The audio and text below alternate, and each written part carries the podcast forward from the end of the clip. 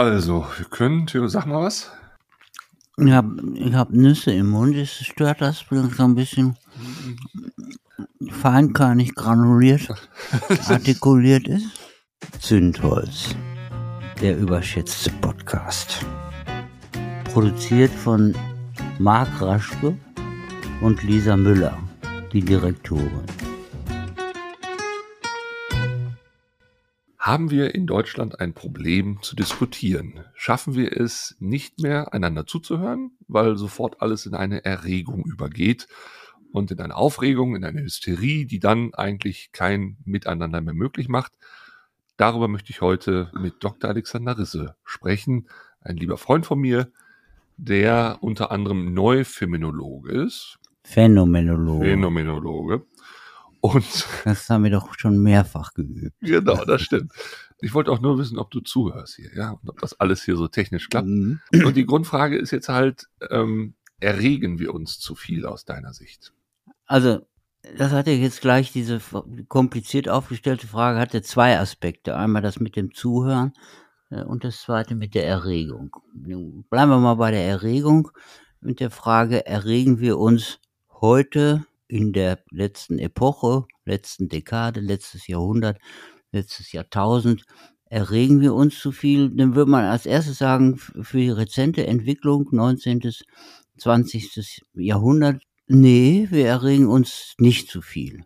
Erregungen waren zunächst durch katholisch-nationalsozialistische Moralvorstellungen alle unter der Decke, aber es gab natürlich unglaubliche Erregungen. Also wenn man zum Beispiel im, viktorianischen England den Knöchel einer Frau gesehen hat, kam es spontan ähm, zur Ejakulation bei den perzipierenden Männern. Das war eine Erregung, konnte man nicht drüber sprechen, aber es war eine Erregung, die war zu, war zu sagen latent überall, also sozusagen das Kopulative. Sehr schön, kann man es auch nachlesen in diesem Buch über Ungarn nach dem Krieg oder während des Krieges.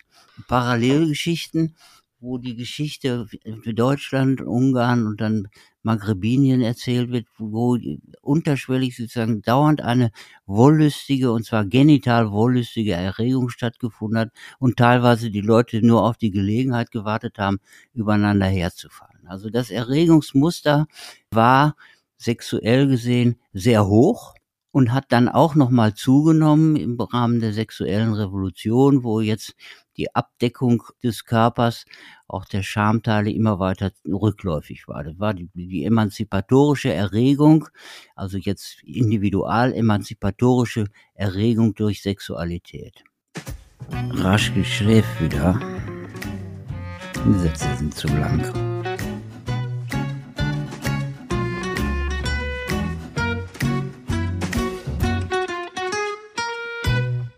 Das waren 70er, 80er, 90er Jahre. Und dann kommt es zu einer entgegengesetzten Entwicklung, ganz wunderbar, zu einer zunehmenden öffentlichen Prüderie. In den Medien, im Fernsehen, Schulunterricht, was darf man sagen? Und sozusagen das sexuell kopulative, genital wollüstige wurde immer weiter im öffentlichen Diskurs zurückgedrängt parallel dazu aber eine exzessive, explizite Darstellung in verschiedenen neosexuellen, früher würde man sagen, perversen Betätigungsbereichen. Also der natürliche Gebrauch der Geschlechtsorgane, Immanuel Kant, wird sozusagen immer weiter differenziert, allerdings unter der, unter der Decke und zunehmend mit der Fragestellung, öffentlich darfst du dies und das nicht mehr sagen. Ich erinnere da an diese schöne Episode, wo Peter Sloterdijk, bekannter Philosoph, der hat ein Buch geschrieben, einen pornografischen Roman, das Schelling-Projekt wunderbarer Roman, der auch die sexuell liberale Zeit, der war ja auch früher Backwaren in seiner Studienzeit, sehr schön schildert, mit enormer Erregung in den literarischen, halbgebildeten Feuilletons. So, das ist sozusagen die sexuelle Erregung, da wird man sagen, ja, das hat jetzt so abgenommen ähm, und öffentlich erregt man sich eigentlich zu wenig.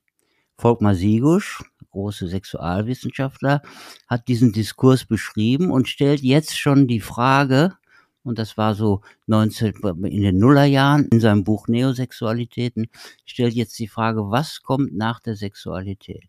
Also was ist sozusagen das Movens jetzt wenn jetzt der sexuelle Diskurs, die Attraktivität, heteronormativ oder auch äh, was immer man sich vorstellen kann an Einladungsverfahren, wenn das sozusagen zurückgedrängt wird. Und er sagt, die Folge davon ist Gewalt. Das heißt also, das, was wir sozusagen im natürlichen Kontext sonst in Einladungsverfahren haben, verschiebt sich jetzt in andere Diskurse. Und jetzt haben wir plötzlich verschiedene Themen, die vermeintlich gar nicht sexuell sind und auch schon gar nicht erotisch. Verschiedene Themen, die aber ähnlich wie das Sexualbegehren affektiv hochbesetzt sind. Und das ist die Frage von Erregung. Und da gibt es jetzt multiple Möglichkeiten, sozusagen die, die Erregungsquelle zum Zentrum äh, seines eigenen Daseins zu machen. Und das nennt man überwertige Idee. Wir haben eine Erregungswelle gehabt mit Atom, jetzt eine berechtigte Erregungswelle mit Ukraine-Krieg, die aus dem öffentlichen Diskurs immer weiter verschwindet und dann an ganz anderen Stellen plötzlich Erregung bis zu sozialer Intervention, Cancel Culture, über semantische Quisquilia, über möglicherweise auch einfache Verfahrensquisquilia, also das ist sozusagen das, die Gender-Debatte in, in den Verwaltungen, wo, die, wo das Erregungspotenzial enorm hoch ist. Summa summarum, wir erregen uns zu wenig, da wo es wirklich drauf ankommt, also sozusagen in den Bereichen des Elan Vital Bergson, ne, vitalen Antriebs bei Hermann Schmitz, und wir erregen uns sozusagen in den Epiphänomenen, das ist wie so Wellenbrechen am Felsen, in den Epiphänomenen, weil wir das eigentliche existenzielle Substrat nicht mehr haben. Also wir erregen uns zu wenig und auf der anderen Seite eben zu viel. Das Schöne daran ist, dass diese Erregungswellen, die auftreten, immer nur zeitlich sehr begrenzt sind. Also es ist zu erwarten, wir haben jetzt ja schon Gegenbewegungen, zum Beispiel gegen die, diese ganze Wokeness, leider natürlich von rechtsradikalen äh, Protagonisten besetzt. Aber irgendwann, dass sozusagen diese Thematik sich verflacht. Das heißt also, das, was wir jetzt aktuell in den Debatten, in den sozialen Kanälen und so weiter erleben, ist eigentlich eine Triebsublimierung. Eigentlich müsste man sich wieder sexuell mehr erregen. Ja, Triebsublimierung hört sich so ein bisschen noch archaisch an, aus, würde jetzt zu deinem Kenntnisstand passen. Ja, also Freudsche Terminologie, obwohl diese Freudsche Terminologie natürlich jetzt immer neu gelesen werden muss. Da können wir vielleicht gleich nochmal kommen. Das ist ja eine ganz interessante Frage. Ach, jetzt auf einmal. Aber, ja, gut. ja, nee, also falsch gebraucht, aber es gibt's ja manchmal, ne? Unabsichtlich einen Treffer landet.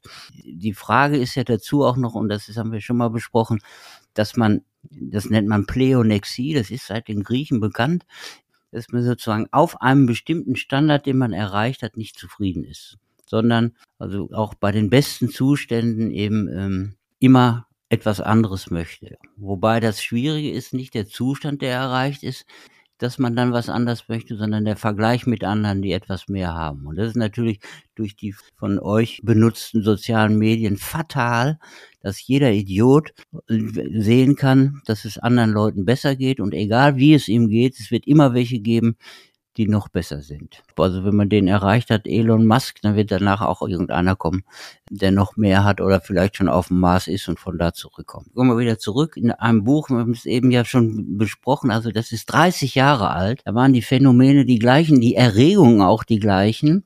Und auch das Katastrophenszenario, wo das hinführt, waren die gleichen wie heute. Und das ist von einem Hermeneutiker, der zu Zeiten der 68er verpönt war als erzkonservativer Philosoph, Odo Marquardt. Und der hat das Phänomen beschrieben, man hat es genannt, das Phänomen der zunehmenden Penetranz der Reste.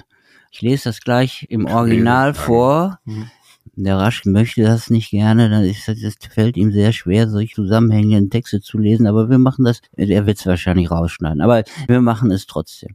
Zunehmende Penetranz der Reste und das zweite Phänomen, das nennt man Prinzessin aus der, auf der Erbse-Syndrom. Da lese ich jetzt die entscheidenden Stellen aus der Rede Medizinerfolg und Medizinkritik vor. Nur diejenigen Menschen, die in der Lage sind, bei zunehmender Verminderung von Leidensquellen immer mehr zu leiden, die und nur die als Sensibilissimi wirklich moderne Menschen sind. Und wenn man also jetzt die letzten Wochen die Klimakleber in den Diskussionen gesehen hat, dann fällt einem dazu der Begriff ein, den ein Journalist zu Hertha Müller, der Nobelpreisträgerin, attribuiert hat. Begnadete Leidtragende. Da trieft es sozusagen vor Ethos und Katastrophenantizipation. Sensibilissimi. Also ich leide, also bin ich. So zum Beispiel mhm. in Abwandlung auch eines fälschlich gebräuchten Zitats von einem begnadeten Mathematiker der doch wirklich behauptet hat, der Geist käme durch die Zirbeldrüse in den Körper rein. Und auch gesagt hat, der Körper ist eine tote Maschine und deswegen kann man Tiere auch ruhig quälen. Multiple Möglichkeiten, auch da Erregungsquellen aufzumachen, die jetzt noch nicht entdeckt sind. Wir können aber gerne mit diesem Podcast dazu beitragen, dass ganz andere Themen plötzlich. Machen wir aber mal weiter. Also, das Prinzessin auf der Erbse-Syndrom, wo Fortschritte wirklich erfolgreich sind und Übel wirklich abschaffen, da wecken sie selten Begeisterung. Sie werden vielmehr selbstverständlich und die Aufmerksamkeit konzentriert sich dann ganz und gar auf jene Übel, die übrig bleiben. Zunehmende Penetranz der Reste.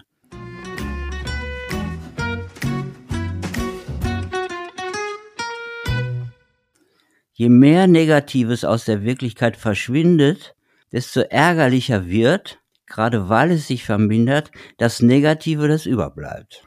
Knapper werdende Güter werden immer kostbarer, knapper werdende Übel werden negativ kostbarer. Sie werden immer plagender und die Restübel werden schier unerträglich. Darum ängstigen heute mehr als eins die Risiken, die Restrisiken. Hm? Eine Prinzessin auf der Erbse-Syndrom, also die Fähigkeit des Menschen, unter immer weniger, immer mehr und schließlich unter den Leidensminderungen selbst zu leiden.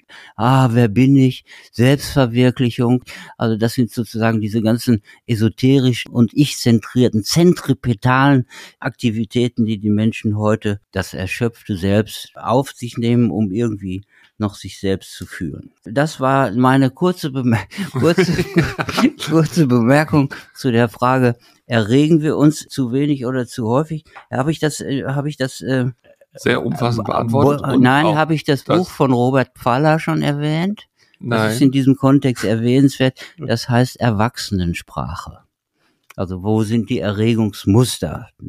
Und wo sind vor allen Dingen die Ängste vor Leuten, die sich erregen und dann sich in sozialen Medien wie hier zusammenschließen, um die sogenannte Shitstorm, also Scheißstürme zu inaugurieren und um mal so ein bisschen das Prinzip des Podcasts, was nämlich meistens ein Gespräch ist, wieder aufleben so. zu lassen. Ich das habe ich, das finde ich auch nicht gut. das ist ja auch, wird auch überbewertet. Also, ja. und das war ja auch alles richtig, was du gesagt hast. Aber das heißt dann, wir beschäftigen uns mit diesen, mit diesen Resten, weil wir die eigentlichen Probleme gar nicht begreifen wollen oder können oder die auch in dem Sinne gar nicht als Probleme wahrnehmen. Ja, also die eine Nummer ist, viele von den Problemen, die eigentlich bestehen, sagen wir mal Kindersterblichkeit, die sind behoben in manchen Ländern, in anderen Ländern natürlich nicht. Und dann bleiben andere Probleme über. Und dann ist es immer so, wo ist jetzt plötzlich der Zentrierungs- und Verankerungspunkt in der situativen Ganzheit? Situative Ganzheiten bestehen aus Sachverhalten, was ist hier los, Programm, was sollen wir tun, Problem, wo ist das Problem?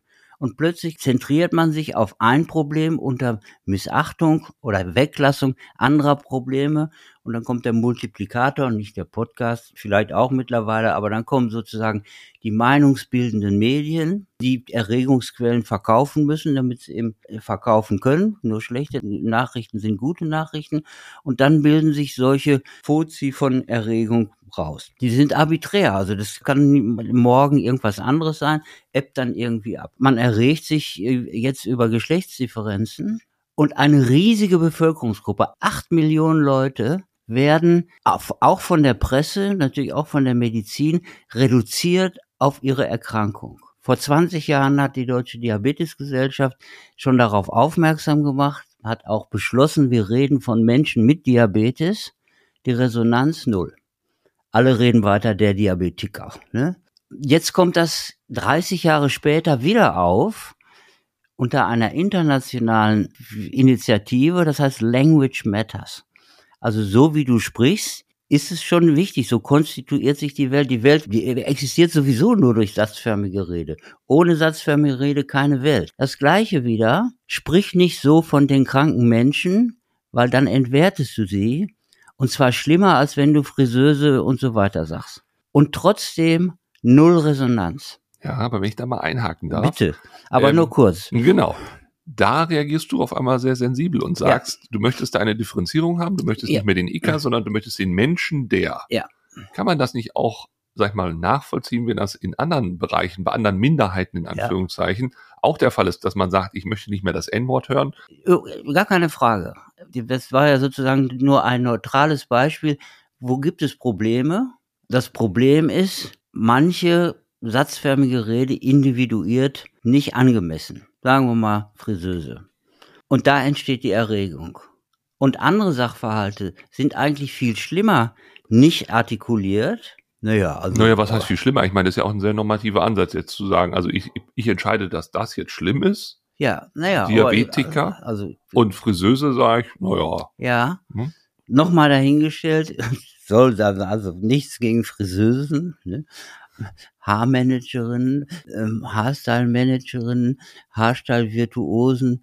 Fest steht nur, der andere Bereich, mindestens genauso wichtig wie Friseuse oder Raumpflegerin, allerdings mit ganz anderen dehumanisierenden Konsequenzen. Und manchmal ist das eben so, dass ein bestimmtes Medium, früher waren das ja die, die Fernsehsender, die beiden maßgeblichen und wenige Zeitungen, dass ein Medium mit bestimmten Begriffen plötzlich große Bevölkerungsschichten ergreift und deswegen dann weiter perpetuiert wird. Bei, bei der äh, Political Correctness und bei den semantischen Problemen ist ja ganz interessant, wo ist denn die Grenze? Also, und die wird momentan so gerade austariert. Vieles wird sich einschleifen und dann wird man sich auch nicht mehr erregen, dass der Duden plötzlich ganz anders geschrieben ist und dann wird man das irgendwie so hinnehmen.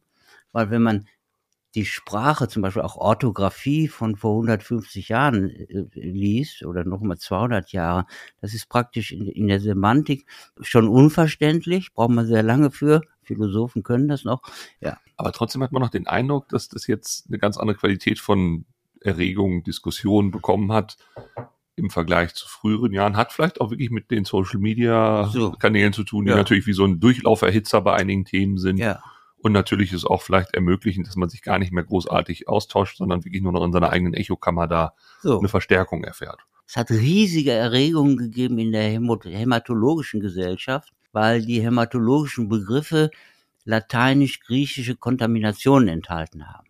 Und große Gruppen von Hämatologen im Saal gesagt haben, wenn sie noch einmal so sprechen, verlassen wir den Saal. Hat natürlich keiner sonst was von mitgekriegt, aber das wäre eine schöne Nummer. Ne? Ja, jetzt mal äh, ein Shitstorm unter allen Bluterkrankheiten. Also Social Media haben natürlich einen riesen Beschleunigungs Brand Brandbeschleun Be- Beschleuniger-Effekt, ne? Weil da jetzt jeder Hans und Franz und vor allen Dingen auch völlig ohne Konsequenz sein Sermon da ablassen kann, ne? Gibt es denn da eine Lösung oder brauchen wir überhaupt eine Lösung? Wendelt sich das so von alleine ein? Haben wir da Also- irgendwas, was wir aktiv tun können? Ja, die erste Lösung ist Abschaffung aller sozialen Medien und wieder die Kontrolle der veröffentlichten Meinung auf wenige äh, Zentralveröffentlichungsorgane. Das hört sich jetzt ein bisschen komisch an, aber wenn man zum Beispiel einen anderen Erregungsherd nimmt, der auch ganz interessant ist, das ist das steigende Körpergewicht. Dr. Raschke hat ja zusehends an Gewicht zugenommen. Ähm, Das stimmt gar zwar nicht. noch nicht krankhaft, aber ja, das ist schon hoch, ja. Bisschen, ne? Egal. Also Adipositas ist ein riesiges Thema und eine von den Lösungen, die ein Ordinarius, C4 Ordinarius, der hat vorgeschlagen, also die Leute müssen sich mehr bewegen und die Werbung muss aufhören und dafür müssen wir die Sender begrenzen. Das hat er vor 20 Jahren ernst gemeint. So, und mein Ratschlag ist natürlich auch ernst gemeint. Schaffen wir die Raschkes endlich ab, ja? Und insbesondere die TikToks und weiß ich was. Dann hat man sozusagen eine Bündelung von Informationen. Das wäre eine Lösung. Aber dann höre ich doch schon wieder die Leute, die sagen, das ist Zensur Ja. und äh, wir wollen doch alle unsere Meinung sagen dürfen und das passt, passt doch mit den Social Media wunderbar. Im Übrigen glaube ich ja, dass Social Media kein Demokratieförderverein ist, sondern genau das Gegenteil bewirkt. Es geht um Aufmerksamkeitsökonomie. Die Ja. Menschen wollen halt Ja. sich zwar darstellen, werden aber gleichzeitig auch benutzt, um auch wieder Erregung und Aufmerksamkeit und damit Werbeplatz zu ermöglichen. Schon klar. Also das ist alles scheiße. Und die Lösung, meine geniale Lösung, deswegen schaffen wir das ab. Mhm. Dann ist die Frage, will man das? Wenn man sagt, nee, das will man nicht, also ich würde mich auch nicht gerne beschränken lassen. Wenn man das nicht möchte, dann ist die nächste, auch Radikalvariante, ja, dann muss man alles freigeben. Wenn man alles freigibt, dann hat man das Problem wie jetzt bei Twitter, dann ist der Rand, der sich bemerkbar macht, der organisierte Rand, plötzlich noch lauter. Also man braucht bestimmte Regulationen. Und das ist ja eben das Demokratische für uns. Die Chinesen denken ganz anders. Ne? Das Demokratische, es geht nicht zwischen Ja und Nein, sondern es geht sozusagen in Graubereichen, wo kann man einschränken und wo ist es eben zu viel. Bei Einschränkungen wird es Proteste geben und so weiter. Also eine Erregung, das wirst du besser wissen, wann das war. Da gab es, äh, da gab es einen Papst, irgendeinen, und der wurde angeschossen. War das nicht ähm, sogar Papst Johannes Paul II.? Keine Ahnung, irgendein ja. Papst, die wechseln ja. Jedenfalls seitdem hatte der doch diesen, diesen Papa, dieses Papamobil mit diesem schusssicheren Glas. Die, die sehen ja alle gleich aus. Jedenfalls im Jahresrückblick war der Papst auf einer Viertelseite und die Viagra-Pille, die kam in dem Jahr raus, hatte vier Seiten. So, sozusagen zur Wertigkeit in den Medien. Und das war ja jetzt sozusagen noch ein Filtermedium. Jetzt kommt die nächste Nummer. Ein Jahr später war durch eine Falschmeldung platziert, die Deutschen sind die dicksten in Europa. Das stimmt natürlich nicht. Fehlermeldung. Und obwohl die Meldung falsch war, danach aber wirklich alle, alle Medien, Fernsehen, bis zum Bundestag reden nur noch über das Dicksein. Und jetzt sind wir wieder bei der Frage Freiheit ja oder nein. Wenn man sagt, das ist ja die Geißel, also sitzen ist das neue Rauchen, Dicksein Stimmt übrigens auch nicht. Dick und erhöhte Mortalität, alles dummes Zeug. Wenn man das jetzt abschaffen will, das Dicksein, was macht man dann? Ja, da müssen sich die Leute, das ist ganz einfach, die müssen weniger essen und sie müssen sich mehr bewegen. Und das kann man jetzt versuchen, in zwei Varianten zu erreichen. Man kann sagen, esst doch weniger, bewegt euch doch mehr. Dann kann man Präventionsprogramme auflegen, Bewegungsprogramme, die sozusagen alle immer individuell an den Einzelnen appellieren. Und das hat man jetzt 40 Jahre gemacht, hat überhaupt nicht funktioniert. Einstein sagt, es ist nicht zu erwarten, wenn man immer dasselbe macht, dass plötzlich was anderes dabei rauskommt. Und trotzdem machen sie es alle. Jetzt kommt die Fehlermeldung und überall die ganzen Medien, die dicksten, wir müssen irgendwas tun. Alle sagen, wir müssen irgendwas tun. Was müssen wir? Präventionsprogramme machen wir noch eins das ist die Verhaltensprävention. Dann gibt es Verhältnisprävention, die sagen, ja, ja, der Einzelne, der kann nicht, wir müssen die Verhältnisse verändern. Da geht es jetzt mit Zuckersteuer und Verbot von Buden um die Schulen, auch alles nicht funktioniert. Jetzt kann man noch sagen, wir verarschen die Leute. Das nennt man Nudging. Dafür gab es einen Nobelpreis. Ne? Hat auch eine große moralische Diskussion ausgelöst, moralisch-ethische und sittliche Diskussion, ohne Resonanz in den halbgebildeten Medien. Ne? Das ist so vorbeigegangen. Ja, Nudging, das ist aber ideal. Also man verarscht die Leute oder aber, weil das alles nicht, jetzt macht man das eben, wie eben bei meinen, verbietet die sozialen Medien, man sagt, man ordnet das an. Man zwingt die Leute. Und jetzt kommt was ganz, also deswegen, wie viel Einschränkung möchte man? In einer vorlaufenden Diskussion, ist das 1995 gewesen, Internationales Diabetes-Symposium Gut Höhne, alle erregt, boah, die Dicken, die Dicken, die Dicken, was müssen wir tun und so. Und Hermann Schmitz, der war dabei und er hat gesagt, wenn Sie mich fragen, und Sie fragen mich ja, dann sage ich Ihnen, wie das geht. Das ist alles schon gemacht worden, hocheffizient. Der Gesundheitsproduzent hieß Adolf Hitler. Zäh wie Leder, hart wie Kruppstahl, flink wie ein Reh. Und wer nicht mitgemacht hat, der ist halt nicht übergeblieben. Er ist sozusagen der Endpunkt der Gesundheitsfantasie herstellbar durch Zwang. Und das wäre jetzt für die Erregung, der Endpunkt wäre, wir verbieten einfach alle Medien. Damit eben auch lassen wir nur noch bestimmte zu, ja, welche denn eigentlich, welche Zeitung und so. Und damit beschneiden wir sozusagen auch die öffentliche Kontrolle vom Verwaltungsapparat. Aber das kann es auch nicht sein. Auch da ist es wieder sozusagen der Mittelweg, hm, also mal ein bisschen hier, mal ein bisschen da. Aber eine Lösung gibt's wahrscheinlich nicht. Und ja. Das heißt also, du würdest Menschen, die auf den sozialen Kanälen dagegenhalten wollen, wenn sie irgendwie so Quatsch hören, würdest du schon empfehlen, die sollen das ruhig weitermachen im Sinne eines Aushandelns einer Diskurslinie oder weil viele sagen ja auch, das braucht ihr gar nicht, weil im Prinzip davon leben ja auch nur die sozialen Kanäle, dass ihr euch da entsprechend darstellt, um dann wieder noch einen Konflikt zu erzeugen und so weiter und so fort. Ja gut, aber das ist ja nicht zu verhindern. Das ist wie bei Prostitution. Ne? Also, dass es Gewaltprostitution gibt und Menschenhandel gibt, heißt ja nicht, das kategoriale Problem von Prostitution kann, oder von Gewaltprostitution kann man abschaffen, indem man es alles verbietet. Und das gilt hier auch. Und man braucht gar nichts zu verbieten. Es gibt ja ganz klare Grenzen, also auch Rechtsdefinitionen, was ist erlaubt an Provokation, was ist sozusagen grob asoziales Verhalten. Es gibt für alles solche Termini. Und die muss man eben im Internet auch besser verfolgen können. Da wird jetzt die Schwierigkeit, da sitzt ja einer oft in Thailand und produziert so einen Unfug. Wie kommt man an den ran? Also wird auch da die Quellen schwierig, aber sozusagen die Freiheit, die muss man lassen. Und da muss man eben sagen, da wo gelogen wird oder da wo eben Beleidigungen nicht toleriert werden, Beleidigungen finde ich übrigens gut, waren eine gängige Praxis in der Antike, also toll, ja. Ciceros Reden, die bestehen eigentlich nur aus Sozialinvektiven äh, und persönlichen Beleidigungen. Da hat sie, würde sich die AfD die Finger nachlecken, wenn ihnen das, das semantisch einfallen würde. Also da gibt es Grenzen, die muss man eben einhalten. Wo geht es nicht, aber den Rest muss man freilassen, auch wenn es dumm ist. Ne? Weil ja Freiheit vielleicht auch immer was mit Verantwortung zu tun hat. Und wenn man sich dem erstmal bewusst sein würde, hätte man ja auch schon mal viel gewonnen. Ja, also Freiheitsbegriff ist ja noch eine Willensfreiheit, da sind wir schon wieder bei Neurowissenschaften, noch anderes Thema, aber Freiheit und dann Verantwortung, Freiheit wozu? Und dann ist es auch einfach Freiheit zum Grillen, Freiheit den Garten zu machen, Freiheit, einen SUV, SUV zu fahren und Freiheit, immer in Urlaub zu fahren. So, das ist Freiheit. Und das andere sozusagen, Freiheitsbegriff jetzt im kantischen Sinne noch mit moralischer Verantwortung, also nicht Freiheit von Begrenzungen und zu irgendwas, sondern Freiheit zum welchen Ziel und Zweck des moralischen Gebots. Aber soweit, also das schaffen wir ja noch nicht mehr, wir beide, ja, da dauernd drüber nachzudenken, das wird schwierig. Und dann ist man natürlich bei einer ganz anderen Nummer, wenn man so denkt, ja, dann muss man bei der Bildung ansetzen. Ja, du, du, du hast ja mal gesagt, ähm, dass man sich doch irgendwie wundert, was eint eigentlich so ein Land wie Deutschland? Da gibt's im Norden die Friesen, im Süden die Bayern.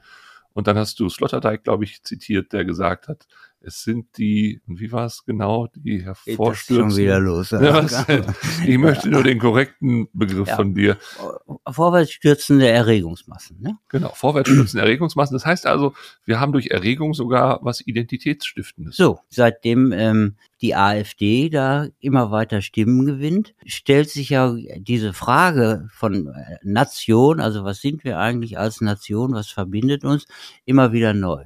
Und der Sloterdijk da in seinem Buch, der sagt eben, es ist völlig unverständlich, dass jetzt diese ganzen Leute, auch wenn man noch kleinere Regionen nimmt, die nichts miteinander zu tun haben, völlig andere Gebräuche, völlig andere Dialekte, dass die plötzlich sich als Nation, als Volk, wir Deutsche fühlen. Und da sagt er eben, eines von den Verbindenden ist die gemeinsame Erregung über oder gegen etwas. Ne?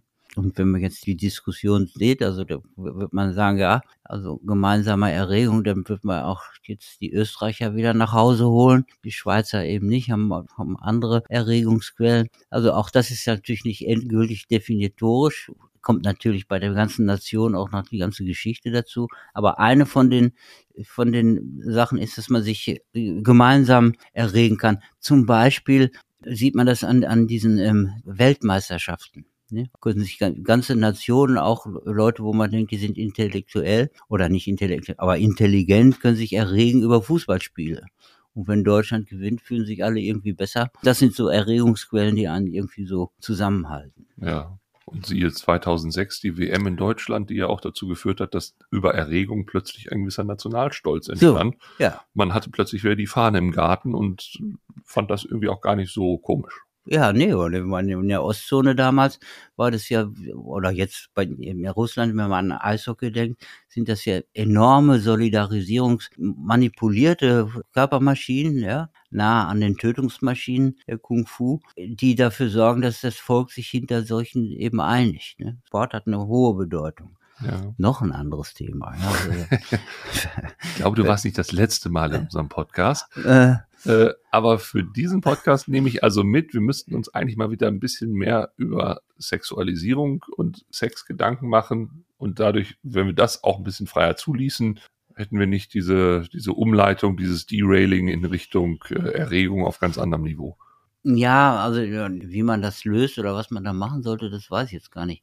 Interessant, als diese Viagra-Pille auf den Markt kam, das ist jetzt, glaube ich, 20 Jahre her oder so, also als der Papst, als der, ne, da hat die Pharmaindustrie erst bei Viagra, danach die Firma Lilly mit äh, Cialis, die haben flächendeckend Fortbildungen gemacht. Und zwar sowohl für Patienten als auch für die Ärzte. Natürlich mit dem Ziel, den Umsatz zu steigern. Wäre gar nicht nötig gewesen. Man verkauft sich von selbst. Und in Arabien brechen sie in die Lieferlager ein, um die Pillen da rauszuholen. Aber da war der Stand an, an Sexualkenntnis, zumindest im Bereich von Diabetes, erektile Dysfunktion, enorm hoch und konnten viele Leute, Patienten und auch die Therapeuten ganz frei darüber sprechen. Und jetzt ist das, machen sie das nicht mehr, weil es ist alles generisch. Und jetzt sinkt der Stand von Sexualkenntnis bei den jungen Therapeuten, die nachkommen und natürlich bei den Patienten auch. Und jetzt kriegt das wieder, glaubst du, also einen Nimbus von Schamhaftigkeit, standardisierte Frage, Sie haben was am Fuß, eine Neuropathie, dann hat man zu 100 Prozent eine Erektionsstörung. Wie ist es denn damit? Noch nie gestellt worden also in Berlin, wo man sagen würde, KitKat Club, also da spätestens da, wo man noch irgendwie auch solche Fragen stellen. Also ist sozusagen das Thema als ganz normale Dimension des Zusammenseins, das ist aus dem Fokus gerückt und dann nochmal öffentlich prüde und darunter exzessiv. Also es gibt eigentlich nichts, was man, was man nicht thematisieren könnte und was man eben auch sehen kann. Ne? Übrigens ganz interessante Sachen dabei. Ich danke dir für deine heutige äh, Zeit, die du uns hier geschenkt hast, die du uns auch äh, sicherlich auf Ideen gebracht hast, wie wir äh, dieses Thema vielleicht auch äh, individuell angehen können. Weil ich denke, abgesehen davon, dass wir tatsächlich die sozialen Kanäle nicht abschalten werden können, ich glaube, den Markteingriff, den traut sich keiner, weil dann würde man auch komplette ja, Strukturen, auch ganze Geschäftsmodelle in Frage stellen. Ähm, aber ich denke, dieses Thema ne, mal wieder weniger in dem einen Thema erregen und sich mal mehr um andere Erregungen kümmern. Das ist eine sehr praktische Lösung, die du uns mit auf den Weg gibst. Und ist natürlich euer beider, also deiner Chefin und deiner Verantwortung, den Podcast so in die Breite zu bringen, dass eine Monopolstellung entsteht, die anderen aufgeben wegen finanziellen Ruinen und ich dann über diesen Podcast die definitiven Lösungen für alle Probleme. Ich hätte hier auch noch vorbereitet, das Letzte der Dinge oder die Zeit des großen Ekels, die Ästhetik des Stärkoralen. Das wäre das für das Thema Sexualität noch gewesen. Ja, das geht heute nicht mehr. Aber wenn, sobald ich über diesen Podcast die gesamte Bevölkerung erreicht und zwar zwangsweise auch im Fernsehen auftritt, vor der Tagesschau, die guckt auch keiner mehr, aber vor dem Fußball oder während, im, mitten im Spiel, ja, ähm, dann könnte ich auch, also würde ich das mit dem Stärkoran dann definitiv an die Bevölkerung verkünden. Absolut. Ja, gut. Ja, dafür haben wir dich hierher geholt, dafür haben wir dir diese Bühne geboten. Ich danke dir. Alles Gute. Von Herzen. Hoffentlich ist das aufgezeichnet. Zündholz. Der überschätzte Podcast. Produziert von Marc Raschke und Lisa Müller, die Direktorin.